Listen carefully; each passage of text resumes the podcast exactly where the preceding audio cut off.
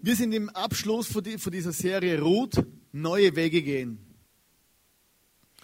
Und Ruth und der Boas, das ist ja die Liebesgeschichte von, von, von, dem Alten Testament, wo Ruth und Boas geheiratet haben und dann ein Kind gekriegt haben. Aus der Geschichte heraus ist dann Jesus gekommen, wo sie das Erbe hinterlassen haben. Und diese zwei Leute haben, sind auch neue Wege gegangen. Sie haben, sich, sie haben eine Katastrophe erlebt, also sie, die hat eine Katastrophe erlebt in ihrem Leben, ist als Ausländerin nach Israel gekommen, hat dort irgendwie äh, um ihr Überleben gekämpft und hat dann den Boas kennengelernt.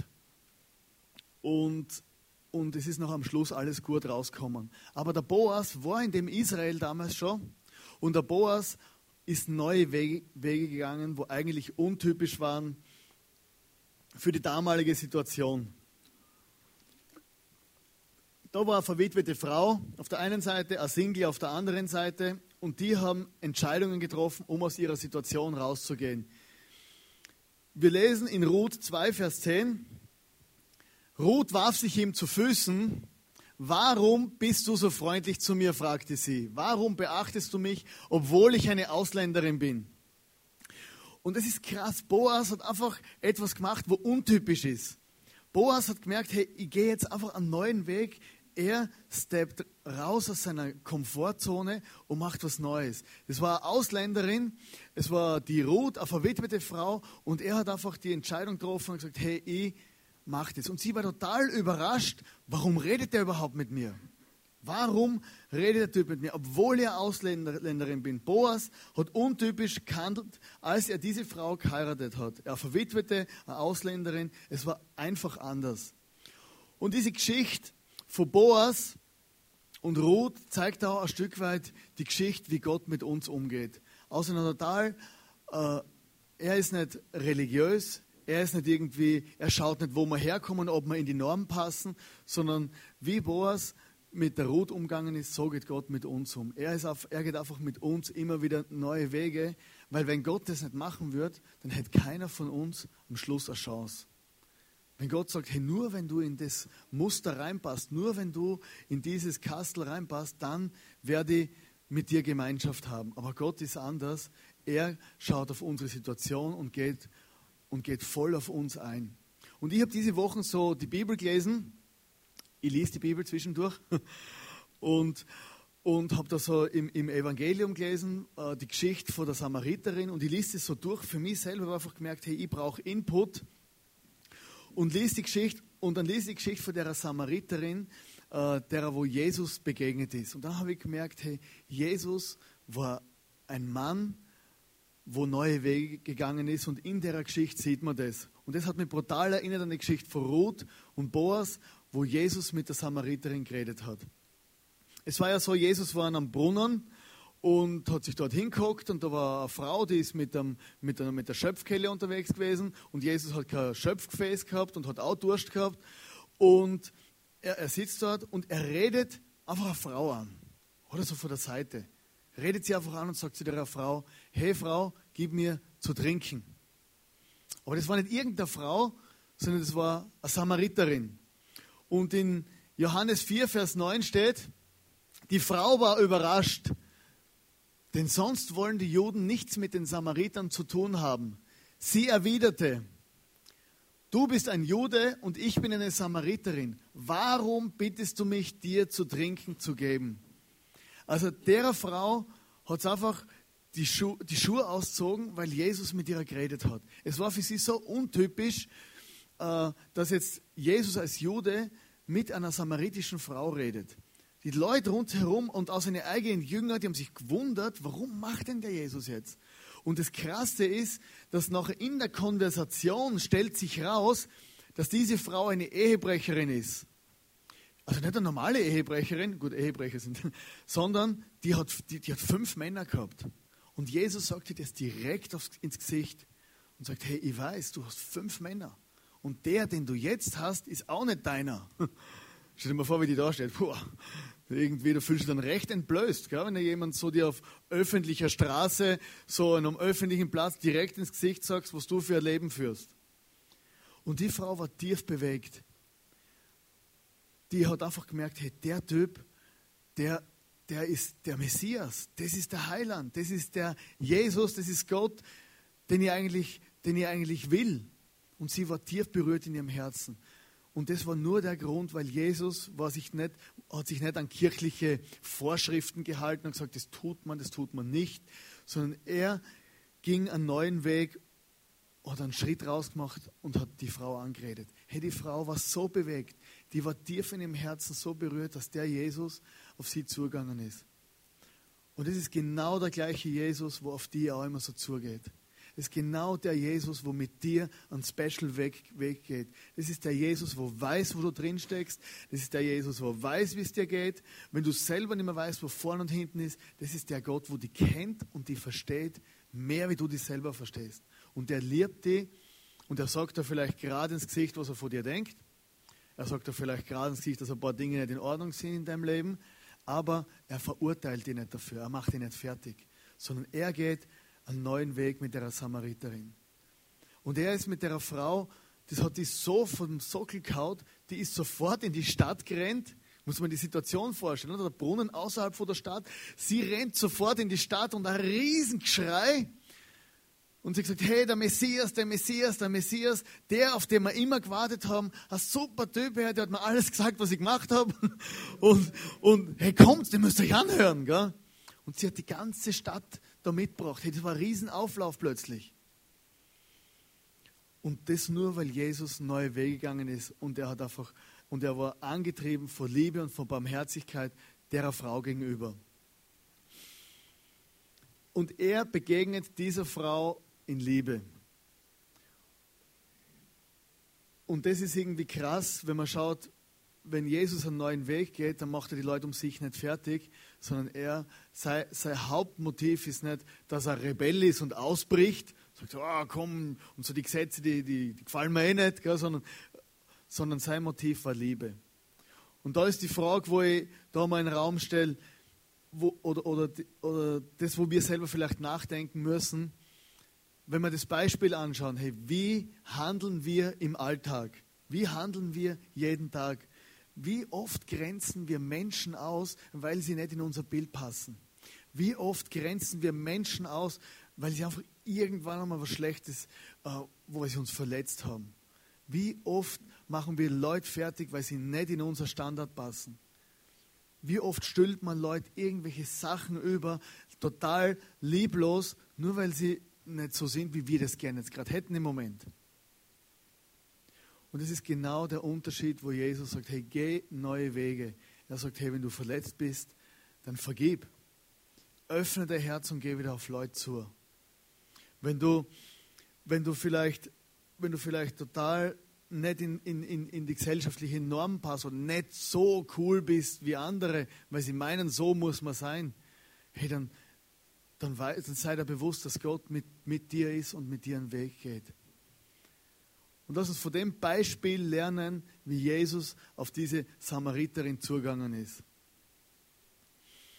Und wenn wir die ganzen in, in der Bibel schauen, dann gibt es immer wieder neue, neue Wege, die, oder, oder immer wieder, wie sich die Wege verändern oder neu gegangen werden. Wenn wir schauen im Alten Testament, oder im Alten Testament, da sieht man, Gott wird sichtbar. Klar, man Zeichen und Wunder und Feuersäule und, und, und wie aus Israel die Leute ausgeführt hat, er wird durch, durch das sichtbar. Aber Gott offenbart sich im Alten Testament durchs Volk Israel. Er sagt, hey, durch Israel wird er sichtbar, durch das Volk Israel auf der Welt wird Gott sichtbar, wie er ist, wie er redet, dass die Leute ihn kennenlernen, durch die Gesetze und alles drumherum. Er wird sichtbar durchs Volk Israel. Im Neuen Testament ist der neue Weg, wo gegangen worden, wo, wo gegangen worden ist, ist das Zeitalter von der Gemeinde, von der Kirche. Gott wird sichtbar durch die Kirche. Gott wird sichtbar und Leute sehen, wo Gott ist oder wie Gott ist oder hören davon in einer Kirche in der Gemeinde vor Jesus, in der Kirche vor Jesus, dort wo du heute drin hockst.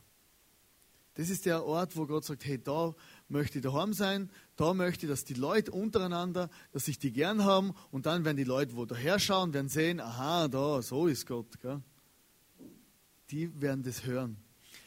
Im Alten, der alte Weg war, der Priester im Alten Testament hat für Gott geopfert, oder? Das, äh, irgendwie äh, da hat man, da hat man Schafe geschlachtet und dies oder jenes und dass, dass Gott, äh, dass, man, dass die Sünden gereinigt werden und so weiter. Und im Neuen Testament, der neue Weg ist, Gott selber opfert seinen Sohn zu Ostern, wir haben nächste Woche Ostern. Äh, da ist ja die Geschichte, das ist der, neue, das ist der Weg, wo Gott sagt, hey, ich, ich gehe einen Weg mit der Menschheit, wo sie wegbeamen wird. Ich zeige ihnen meine Liebe hundertprozentig, dass sie checken, wie ich bin. Ich Opfer, mein Sohn Jesus, der ist am Kreuz gestorben, aus Liebe zu dir und aus Liebe zu mir. Das ist der Weg, wo Gott gegangen ist. Im Alten Testament war so der Heilige Geist, also Gott war immer nur so ein Spezialisten, oder? So Propheten, die haben dann irgendwie so lange Bärte gehabt und umgeschrien, gell? Gericht, Gericht, Gericht. Die Priester, auf Könige, da hat Gott, in denen hat Gott gewohnt. Aber im Neuen Testament, da sehen wir, der neue Weg, dass Gott wohnt in jedem, der an Jesus glaubt. In jedem, der an Jesus glaubt und der Beziehung hat zu ihm, da will Gott wohnen. Also kannst du dir bewusst sein, hey, Gott wohnt in dir.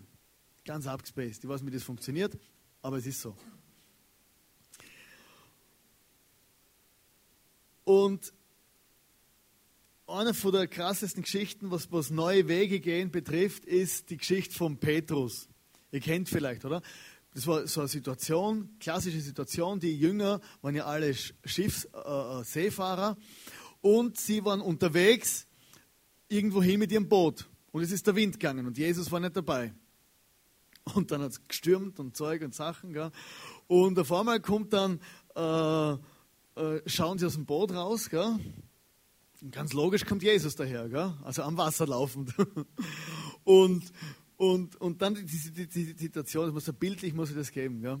Hey, und es stürmt und so, und da siehst auf einmal läuft Jesus daher. Und Petrus war ja Kollege von Jesus, sieht ihn und sagt, was der kann, kann ich auch. Und sagt, hey, und dann sagt er, was sagt er genau? Da rief Petrus zu, zu ihm zu, Herr, wenn du es wirklich bist, befiehl mir, auf dem Wasser zu dir zu kommen, dann komm, sagte Jesus.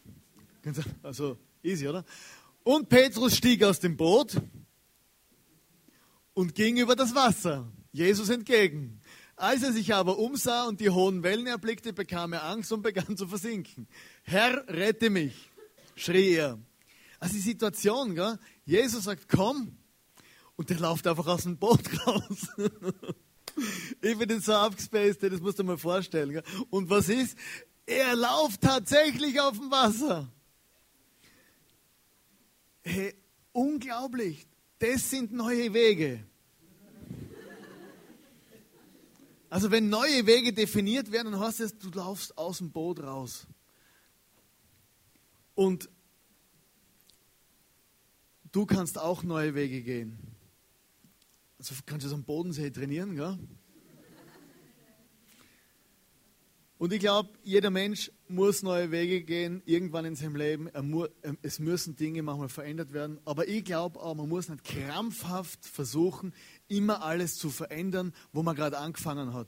Ich glaube, es gibt einmal Zeiten, wo man einfach was anfängt, durchhaltet und dranbleibt. Etwas, wo man, dass man sich bewähren muss, oder? Nicht immer, oh, jetzt habe ich was Neues angefangen letzte Woche und jetzt ist es langweilig, machen wir was Neues. Oder? Alle vier Wochen ein neues Projekt. Es gibt immer was zu tun, Hornbach. Und manchmal ist wichtig, dass man einfach dranbleibt, wenn man ein Projekt anfängt, wenn man irgendeinen Weg gegangen ist. Aber was ich glaube, es gibt Hindernisse, um überhaupt neue Wege zu gehen im Leben. Dinge, wo uns blockieren, dass wir nicht weiterkommen. Etwas, manche Leute jammern. Also es gibt viele Leute, die jammern bei uns. Gell? ich fange nicht an zum Jammern. Weil immer das Gleiche machen, oder? Mein Job ist so langweilig, oder? Und die Schule ist langweilig, oder? Und, und da und überall schlecht und schlimm und die Situation und ja, ah, kennst du, oder? Ganze Zeit, oder? Wenn er anruft, gell, sagst ja, du hast keine Zeit, gell? Was, du weißt schon, wie es losgeht, gell? Du fragst schon gar nicht mehr, wie es ihm geht, gell? Kennst du Leute, oder? Also ich bin manchmal auch so, oder? Manchmal, es gibt Situationen, da fragst du mich lieber nicht, wie es mir geht. Gell? Aber dann, Leute wollen was verändern und die wissen gar nicht was. Und das ist ein Problem, oder? Du sagst, hey, ich muss unbedingt was verändern. Aber aber ich weiß nicht, was ich machen soll. Und dann musst du überlegen, hey, was könnt ihr machen? Äh,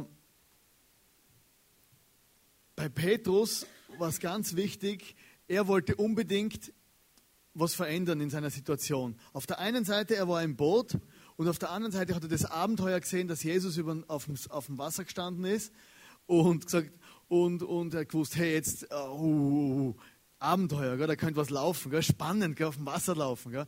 Aber er ist nicht einfach rausgesprungen, gell, sondern er hat es genau das Richtige gemacht. Er hat gesagt, Herr, wenn du es bist, dann sag mir, was ich tun soll. Sag mir, komm, dann komme ich. Er ist nicht einfach losgelaufen. Und ich glaube, manchmal in unserem Leben, wenn wir, wenn wir, wenn wir Veränderung wollen, dann müssen wir wissen, dann müssen wir wissen, was wir tun sollen. Beten ist gut. Gott, zeig mir den richtigen Weg. Gott, zeig mir, was ich tun soll. Vielleicht hast du eine Idee und denkst, das könnte ich tun, oder? Ein Geschäft gründen, ein Geschäft übernehmen, eine Ausbildung anfangen, in der Ministry einsteigen, äh, irgendwas.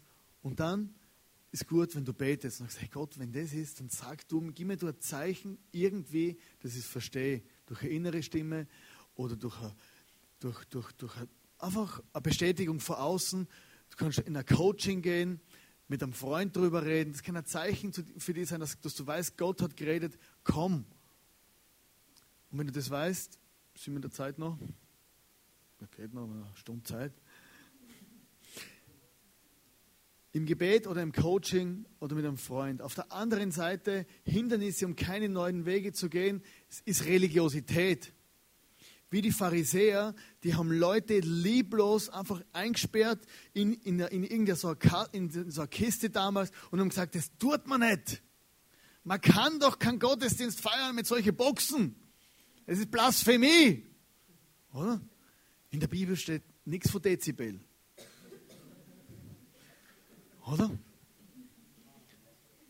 Man, was, man das tut man nicht, man darf nicht, man soll nicht, aus dem und dem Grund, einfach weil es irgendjemandem nicht passt, wie man was macht. Und das ist oft der Grund, warum Menschen sich nicht wagen, neue Wege zu gehen, einfach, man tut es nicht. Keiner weiß, wer es gesagt hat, aber meh, ma, oder der ma, man tut es einfach nicht. Oder und Leute, Leute, ja stimmt, man tut es wirklich nicht, und lassen sich lassen sich ihre Ideen und ihre Kreativität und ihre Möglichkeiten rauben, wenn man sagt, man tut es nicht. Oder Egoismus. Hindernisse, um keine neuen Wege zu gehen. Ich mache, was ich will und ich bleibe so, wie ich bin und ich werde mich nicht verändern. Punkt aus Strich. Wieso soll ich mich irgendwie irgendwas verändern in meinem Leben? So bleibe ich, so muss man mich nehmen fertig Ausschluss. Ich werde mich nicht verändern und keinen neuen Weg gehen, nirgends Ausschluss. So die Eselmentalität, oder? 100 Jahre später steht er immer noch da. Ich bleibe, wie ich bin. genau. Und man muss wirklich Gott in sein Leben reinlassen, um aus dem Egoismus überhaupt rauskommen zu können, dass man sagt, hey, ich möchte einen neuen Weg gehen aber es, es, es geht ja gar nicht, ich kann mich gar nicht verändern. Aber auf der Stabilität von der Beziehung mit Gott ist es möglich, einen neuen Weg zu gehen. Oder etwas, wo natürlich, wo glaube ich, ist etwas das größte Hindernis ist, keine neuen Wege zu gehen, ist Angst.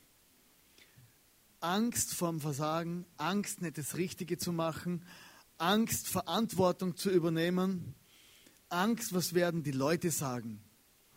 Kennst du es? Du, du, du, du denkst, oh, das, da ein Projekt, da eine Idee, da was Neues, was Gutes, was Cooles, das möchte ich gern und so. Aber dann kommt gleich, au, es könnte ja schief gehen, oder? Oh, ist ja gefährlich. Oh, was wird meine Oma denken, gell? Oh, was wird meine Cousine denken, gell? Oh, und der Nachbar, gell? Oh, und der. Und vor lauter Angst, dass wir uns beschäftigen mit dem, was alles passieren könnte, machen wir manchmal nichts.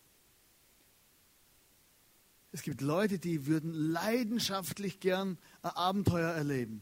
Leidenschaftlich gern nach Skandinavien gehen, an Lachsfischen oder irgend sowas. Oder? Japan ist nicht gut im Moment. Leidenschaftlich gern würden sie fischen, oder? Aber was soll alles passieren kann auf dem Weg nach Skandinavien, gell? Oder Leute würden leidenschaftlich gern irgendwo in, der, in, einer, in, einer, in einer Church mitarbeiten oder würden leidenschaftlich gern auf der Bühne stehen und singen. Oder würden leidenschaftlich gern äh, äh, äh, ein Geschäft gründen. Oder ihre Talente sonst irgendwie ausleben. Aber sie machen es nicht aus Angst. Angst vor dem Versagen, Angst, es könnte mir was kosten, Angst vor Verantwortung.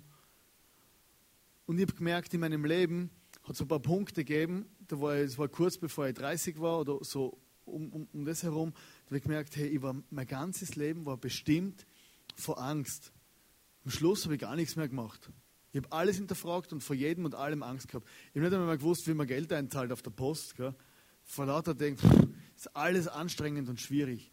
Und ich wusste, entweder ich lebe mein Leben so weiter, lass mich von meiner Angst bestimmen, oder ich mache oder einen Schritt. Und wo, bevor ich geheiratet habe, ich könnte meine Frau fragen, das war ein Riesentheater. Ich habe so die Hosen gestrichen voll gehabt. Aber ich habe gewusst, hey, wenn ich mich jetzt vor der Angst bestimmen lassen, werde ich die wunderbare Frau nie heiraten können. Ich habe sie geliebt, ich wusste, das ist die Beste, das Beste, was mir passieren kann. Aber ich habe Angst gehabt, Verantwortung zu übernehmen und den Schritt zu machen in eine verbindliche Ehe. Und Ehe ist eine recht verbindliche Sache. Gell? Und, also, und ich habe es noch genau genommen damit und habe gewusst, hey, aber der Schritt raus äh, hat mich brutal gestärkt. Hey, ich bin sowas vor frei worden innerlich. Oder auch das ICF gründen. Da habe ich genauso die Hosen gestrichen voll gehabt. Ich boah, kann man keine Kirche gründen. Oder? Aber es hat mich, es hat mich gestärkt, der Schritt. Und ich glaube, wenn wir uns vor der Angst nicht mehr bestimmen lassen, bei unseren Entscheidungen, wenn wir neue Wege gehen wollen, dann wird unser Leben um vieles einfacher.